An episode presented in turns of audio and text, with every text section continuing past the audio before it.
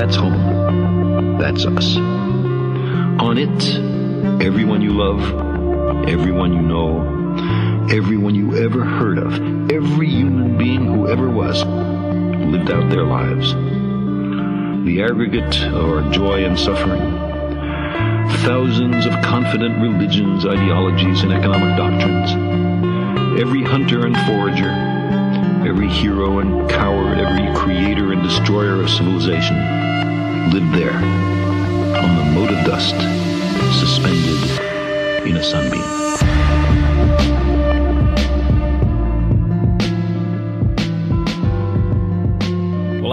Sejam bem-vindos ao primeiro episódio do Sci Talk, um podcast que veio para descomplicar ainda mais a ciência. Aqui quem fala é o seu host, Luiz Hendrix, diretamente de algum lugar da Via Láctea. Bom, talvez vocês podem estar pensando, vai falar de morte logo no primeiro episódio de estreia.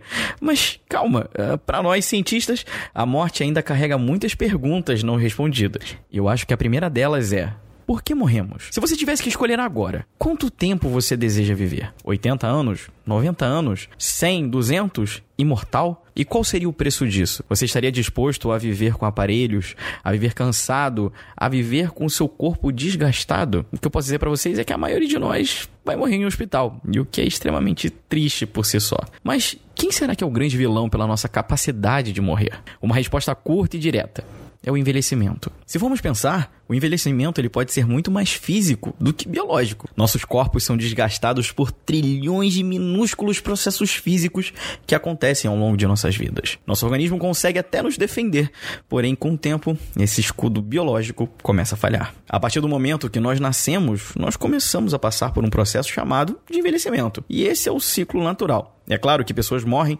por eventos traumáticos, patológicos ou por fatores não naturais. Mas acredite ou não, Imortalidade é um tema muito discutido na ciência. Para vocês terem uma ideia, existem linhagens de células que são imortais, utilizadas frequentemente em pesquisas científicas. Mas antes de tudo, você já tentou definir o que é o envelhecimento? Bom, envelhecer é o processo que nos torna mais velhos. Simples, não é? Eu diria que não é tão simples assim.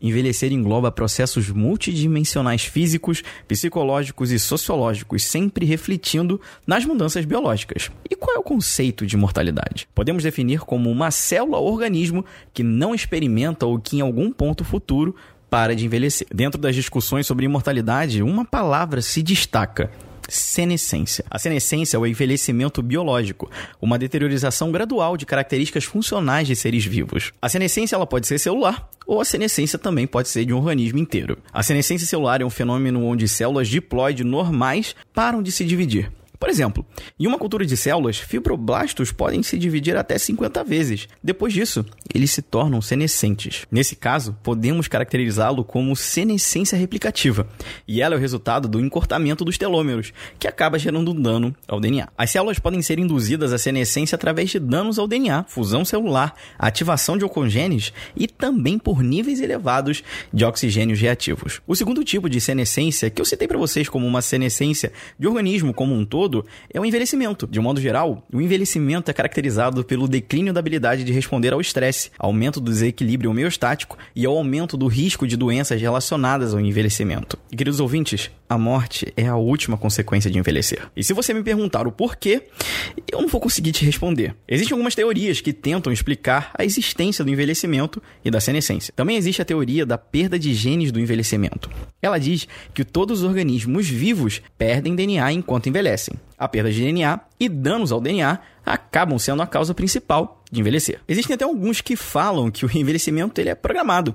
Alegam que existe um relógio interno que detecta o tempo exato para parar de investir no organismo, levando à morte. Aí ah, eu também não posso esquecer da teoria dos telômeros, que diz que os telômeros encurtam cada vez mais a cada divisão celular. E telômeros encurtados ativarão mecanismos que previnem uma futura multiplicação celular. Porém, de todas as teorias, existe uma que sempre me chamou a atenção. E ela fala sobre o envelhecimento e câncer. O metabolismo em todos os mamíferos não é 100% eficiente. E se você não sabe disso, o oxigênio pode ser bem tóxico, produzindo radicais livres, que podem ser muito perigosos. E o mesmo pensamento está no açúcar. Quando quebramos açúcar e utilizamos oxigênio para gerar energia, ATP, as nossas células acabam gerando radicais livres, que então serão considerados uma substância lixo para o nosso organismo. E a nossa maior defesa contra os radicais livres são os antioxidantes. E se a célula não tem antioxidante suficiente, o que é bem comum, tá? Os radicais livres irão atacar proteínas, lipídios e principalmente, olha só, o DNA. As células tentam reparar o DNA, porém esse processo ele não é muito perfeito. E ao passar dos anos, nós acabamos acumulando danos ao nosso DNA. E quanto mais vivermos, mais chance de termos alguma proteína importante mutada e o câncer aparecer. Agora preste bem atenção. Eu vou dizer uma coisa para vocês que eu até fiquei um pouco chocado quando descobri pela primeira vez. Além dos antioxidantes, regulação do ciclo celular, reparos ao DNA, existe um outro mecanismo que nos protege do câncer. E sabe qual é? O envelhecimento. À medida que envelhecemos e acumulamos dano ao nosso DNA, nossas células-tronco percebem que isso está acontecendo e elas acabam colocando um limite no nosso potencial reprodutivo. Elas acabam diminuindo a sua própria replicação celular para ficarem o mais longe possível do câncer, que no caso possui uma rápida replicação celular. E como resultado, nossa pele fica enrugada, nosso sistema imune mais fraco e por aí vai. Cachorros, por exemplo, podem ter câncer muito jovens por causa do seu metabolismo muito rápido, e isso faz com que eles tenham mais dano ao DNA DNA. Talvez para nós seres humanos, imortalidade tenha muito mais a ver com diminuir o dano ao DNA do que qualquer outra coisa. E a gente pode inclusive relacionar o dano ao DNA a animais que são considerados imortais, como a hidra ou a planária.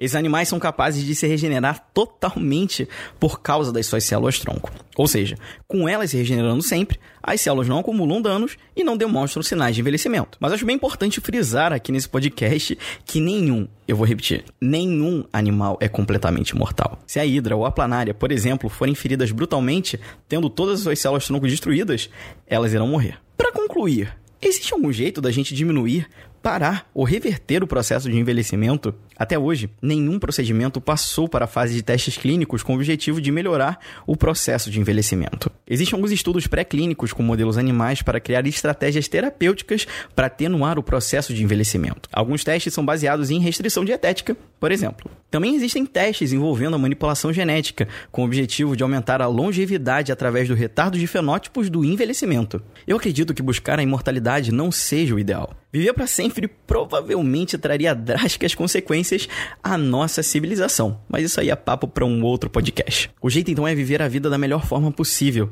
sem se preocupar com o que irá acontecer no final, mas sim se preocupar em viver o agora. Então, aproveite enquanto o dano ao seu DNA não está te trazendo problemas ou os seus telômeros encurtando demais.